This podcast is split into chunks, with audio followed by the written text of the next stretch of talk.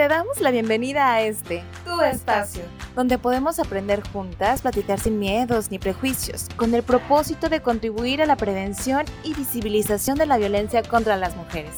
Esto es Voces Violetas, una producción de Gobierno del Estado a través del Instituto Colimense de las Mujeres, apoyado por el Indesol en su programa PAIMED.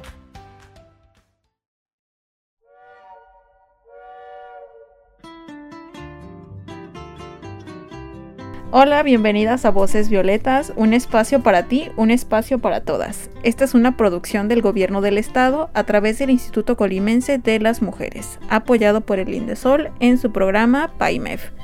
¿Cómo están? Yo soy Cire. El día de hoy vamos a hablar sobre las revolucionarias. Para esta emisión me acompañan Ceci y Marisa. ¿Cómo están, chicas?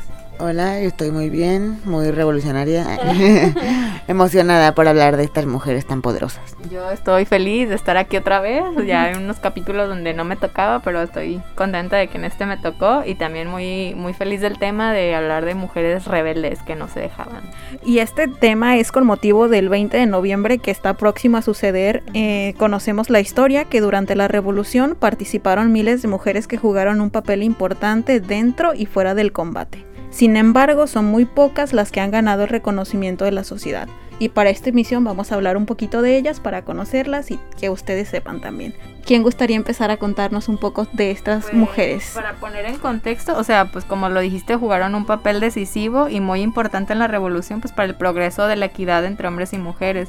Eh, luchaban al lado de hombres y pues los, las proveían o los proveían de comodidades como pues labores domésticas, el hogar, la comida, ropa limpia, incluso, incluso servicios sexuales. Y pues aunque estas mujeres fueron claramente parte de la revolución, no se beneficiaron tanto de ella como pues la clase obrera o los latifundistas o esta cuestión. De hecho, eh, muchas eh, encasillan a estas mujeres que participaron o las como agrupan en lo que se conoce como las soldaderas, que pues eran estas mujeres que cocinaban, lavaban, marchaban junto con hombres, incluso luchaban a su lado en el campo de batalla y pues las llamaban así soldaderas o mujeres soldado porque al pago que se le daba a los, a los soldados se le llamaba la soldada, ¿no? Es el pago que recibían. Y como este pago se lo daban a las mujeres, estos soldados se lo daban a las mujeres para que pudieran hacer esas labores que por ellos luchar no las podía, no lo podían llevar a cabo, pues se le, les quedó el nombre de las soldaderas. Y pues por la por lo que se lee y lo que investigamos en su mayoría eran pues mujeres solteras y sin hijos, pues que se podían trasladar con facilidad de un punto a otro y por eso mismo pues se les se les catalogaba así. Sin embargo, esto no quiere decir que su papel o su importancia pues fuera menos relevante, ¿no? Incluso si no estuvieran ellas, pues hubiera habido muchas eh, complicaciones para los que lucharon en batalla, aunque hubo mujeres y así lo comprueban con muchísimas fotografías que hay de cómo hay mujeres soldado que se ven muy padre como que estén sosteniendo este los rifles en campo de batalla digo estamos en contra de las violencias aclarando pero pues qué padre que qué madre más bien que lucharan por lo que creían y que no se quedaran sentadas a ver cómo pasaba todo no sino que tomaran acción Pues en un contexto diferente, ¿no? Para el tiempo en el que sucedió esta revolución, pues sí era algo súper innovador ver a mujeres luchando. Sí, bueno, pues obviamente también todas tenían un papel importante dentro de esa lucha, no solamente pues tirar este balazos, ¿verdad? También hubo este mujeres importantes que ayudaron en darle comida a los soldados, en cuidar a los hijos, eso también es importante, quiero recalcarlo. Y bueno, eh, una de esas mujeres tan tan buena, tan rebeldes y así, es una eh, Juana Belén Gutiérrez de Mendoza, eh, proveniente de Durango. Ella escribió literatura feminista, eh, donde lo leí decía que era feminista radical, pero como sabemos ese término pues eh, está muy amplio, así que creo que no, no me voy a meter mucho pues en lo igual que es... para su tiempo sí era radical no tal Ajá, vez por eso lo, tiempo, lo eh, el radicalismo era un poquito más al hecho de que ella escribía contra el catolicismo, la corrupción, la corrupción política y las injusticias sociales durante el porfiriato. De hecho, Porfirio Díaz la llegó a encarcelar con frecuencia. Y de todos modos no le importó porque ella seguía promoviendo su ideología y pues luchó para que la gente votara, para que dejaran de, de tener la autoridad los militares y que fuera en vez de militares hubiera personas civiles atendiendo pues esas partes políticas. De hecho, ahora que lo mencionas, Marisa, aquí tengo otra referencia que es de movimiento, por así decirlo. El periodismo fue primordial, de hecho, en esta época de historia mexicana, ya que a través de la prensa se escribieron las memorias históricas de la revolución y pues la prensa fue un medio en el que las mujeres se desenvolvieron como escritoras, fundadoras y directoras de periódico. De hecho, otra de esas mujeres que a lo que pues señala la historia fue como la primer feminista mexicana fue Ermelinda Galindo, que también tuvo gran importancia y destacó en la Revolución Mexicana, así como en la lucha feminista en México, en los primeros así indicios de lo que era la lucha feminista en México, también escribió, eh, participó en la política, formó congresos.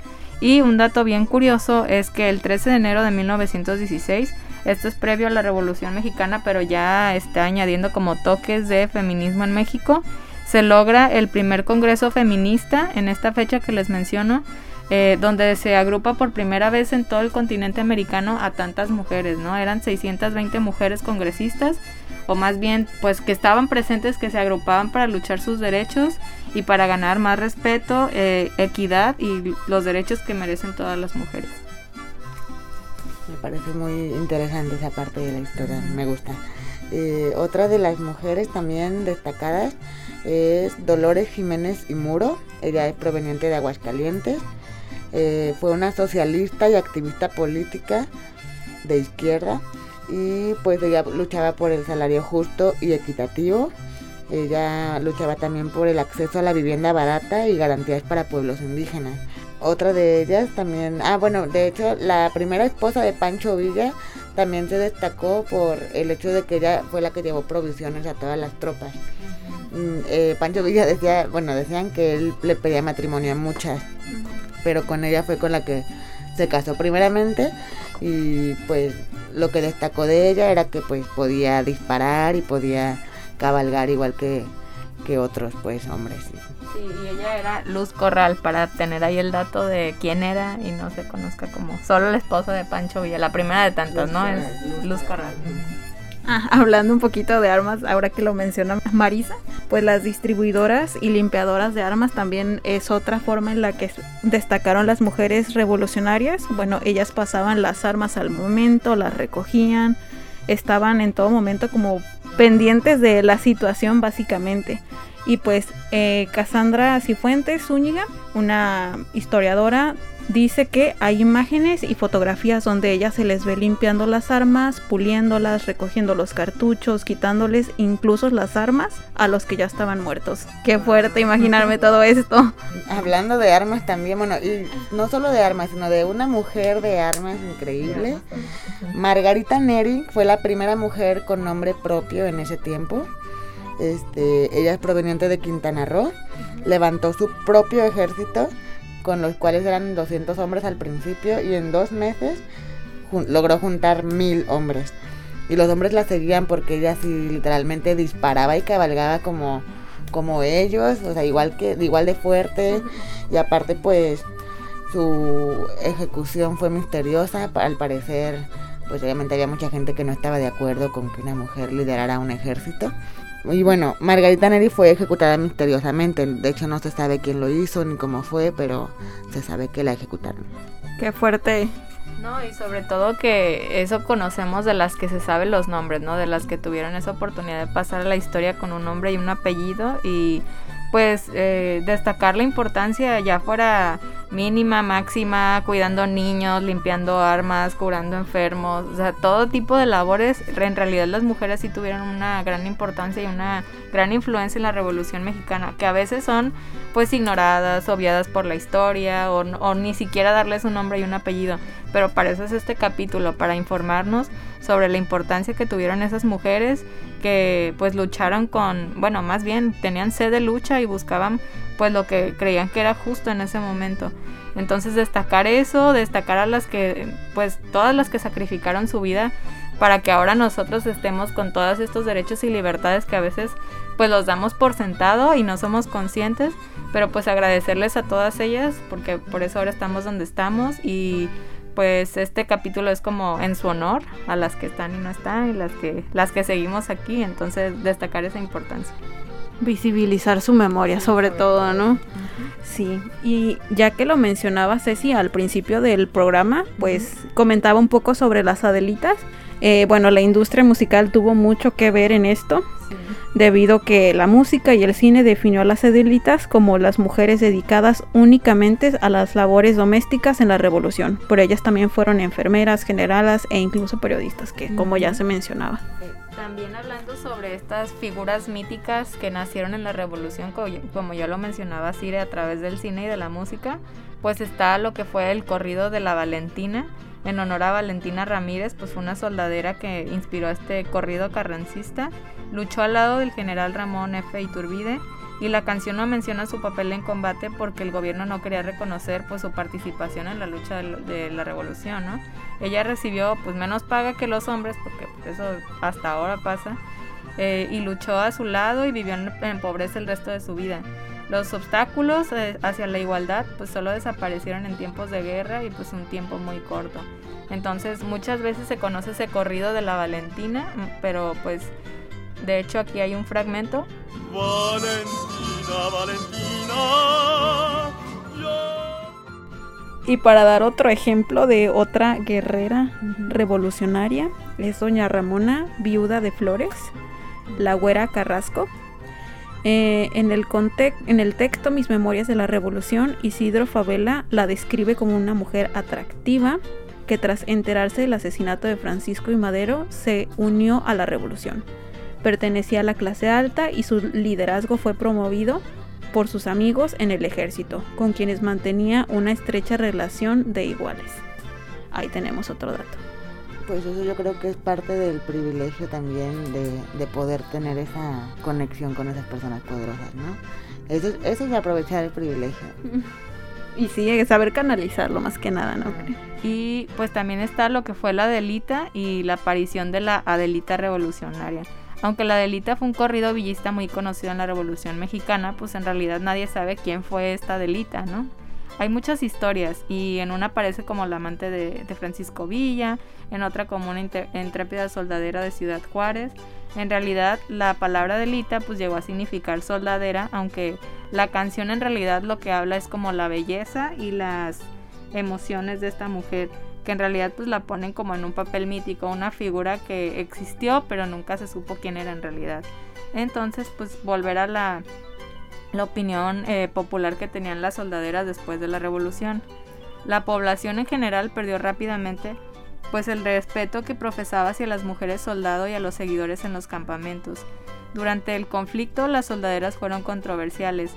Antes de que México reformara sus fuerzas armadas después de la revolución, era obvio que las soldaderas pues no siempre incluían esposas y familiares.